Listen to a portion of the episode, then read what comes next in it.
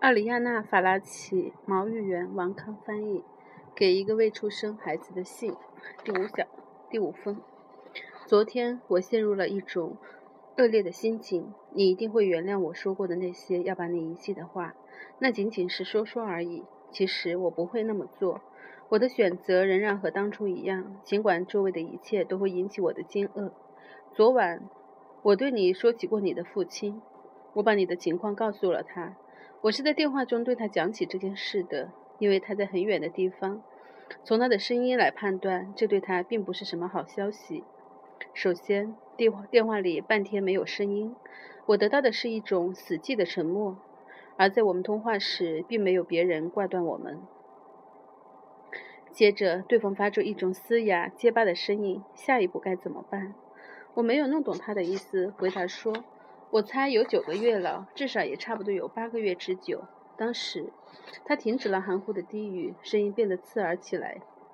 我想说关于钱的问题。什么钱？我问。当然是指用来堕胎的钱。我明白了。实际上，他的意思是说，打掉他，就仿佛你是个包袱似的。在我尽可能冷静地向他解释我有与此截然相反的打算时，他做了一番长长的争辩。争辩中。他反复不停地恳求，恳求中夹杂着某种劝告，劝告劝告中掺和着恐吓，恐吓中又掺杂着谄媚。想想你的经历，考虑一下那种责任，总有一天你会后悔莫及。别人将会怎么说？无疑，他在那次电话上破费了许多。每次遇到这种问题，那位接线员总是用一种迷惑不解的口气问道：“你们还在谈吗？”我只是笑笑。几乎有一种被逗乐逗乐了的快感，但当他由于我轻轻的沉默而受到的某种鼓励，最后是我们各付一半的费用时，我实在是难以再高兴起来。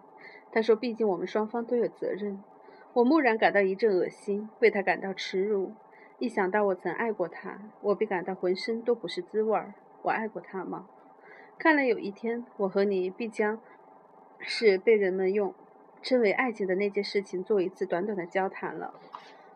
我仍然不理解爱情究竟是什么。我在想，它恰似一场巨大的骗局。它之所以被创造出来，仅仅是为了让人们保持安静和获得欢愉。几乎所有的人都在谈论爱情：教室、快乐的邮递员、文人学士、政客，还有他们当中那些做爱的人。他们常把爱情当作平息人们生活悲剧的灵丹妙药。但他又无时无刻不在伤害、背叛和扼杀着他们的肉体和灵魂。我恨“爱”这个字眼，因为我在每一个地方、每一种语言中都能轻易地找到它。比如，我爱行走，我爱吸烟，我爱自由，我爱我亲爱的，我爱我的孩子。我试图在我的生活中绝不使用这个词。我甚至不想问自己：我是否是否那种。正困扰着我的心灵和思想的东西，就是被他们称之为爱情的东西。我的确不知道我是否爱你。我不想通过爱你、爱来想你。我想用生命来想你。至于说到你的父亲，我愈是想我不曾爱过他，心里就愈是感到恐惧。也许我赞美过他，期望过他，但不爱他。对那些曾经在他。之前来到我生活中的人来说，情况也是一样，仿佛他们都是些做一种，都是些在做一种失败探索的沮丧的鬼影。失败还不完全是，毕竟它还具有某种意义。要理解虚无对你自由的威胁，就需理解一个人对另一个人所能体会到的那种神秘的狂喜，比如一个男人对一个女人，或一个女人对一个男人。世界上并没有什么铁皮鞭、链条和棍棒能把你困在一种盲目的奴役中。这种东西并不能使你陷入一种更加孤独无望的意识里。要避免以那种深沉的方式把自己托衬给某个人，就只能意味着你丢失你自己，遗忘你自己，遗忘了你的权利、你的尊严，也遗忘了你的自由。如一条沉入水中的狗，你徒劳徒劳地试着要去抵达一条并不存在的岸，一条被人们称为爱和被爱的岸。你只能在挫折、嘲弄和迷幻中了结你的一生。最后，你只好结束对迫使你沉入水中的原因的不解。这就是那种伴着你生命的焦虑吗？是那种在你自身中找不到，而需要，而需在别的地方去寻找的希望吗？是不是那种对孤独的恐惧、对烦恼的恐惧、对沉默的恐惧？是不是那种想去占有或被别人占有的欲望？按照某种人的说法。这就是爱情，我认为不，我倒担心它多少有点像一种饥渴，一种曾经得到的满足，而如今又叫你感到莫名其奇妙的饥渴。我真想呕吐，孩子。尽管如此，这世界仍然存在一种可以助我理解这个可恨之词的方式。对我来说，这世界仍然存在着一种让我可以找到这个词所是和所在的途径。我心中充满了饥渴，并且需要这种饥渴。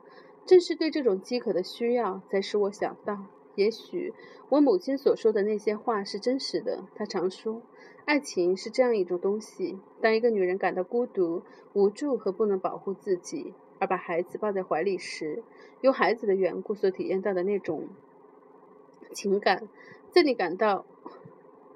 无助和无能时，这种情感至少不会带给你带来伤害，不会让你感到绝望。诚然，你是一个能使我找到这四这个由四个荒谬的字母拼成的字的意义的人，那又有什么关系呢？你是否正在窃窃取我，吮吸着我的血，吸干我的气？我不在乎。我能够找到一种暗示：猎人们忍受着分离，用照片来安慰他们自己。我也总是把你的照片捻在手中。此刻，这种体验以为一种沉迷。在我回到家中，抓起那本杂志的那一刻，我计算着你的日子、你的年龄。我试图寻找你。到今天为止，你已经有整整六个星期了。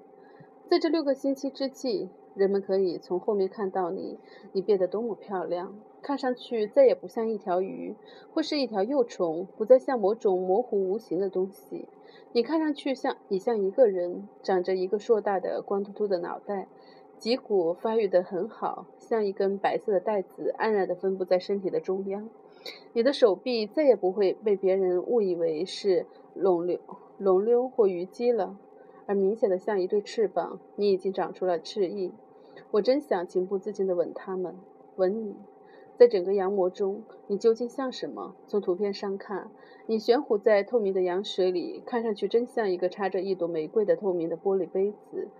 你存在于那朵玫瑰存在的地方，通过羊膜，一种锁状组织连接在一个布满红色血管和蓝色斑点的白球上。看上去，它酷似一颗与我们相隔十万八千里的星球。是的，它又像一根无穷无尽的线。像生命的意义那么的久远，通过大地延伸，为了抵达你的存在而跨越了遥远的时空。这无疑是一条生命的逻辑和意义之路。所以，他们怎么能够认为人类仅仅是大自然的一个突变事故呢？那医生要我隔六个星期后再去，我打算明天就去，因为交替着激动的欢乐，总有一种焦灼之情，如针一样在折刺着我的心脾。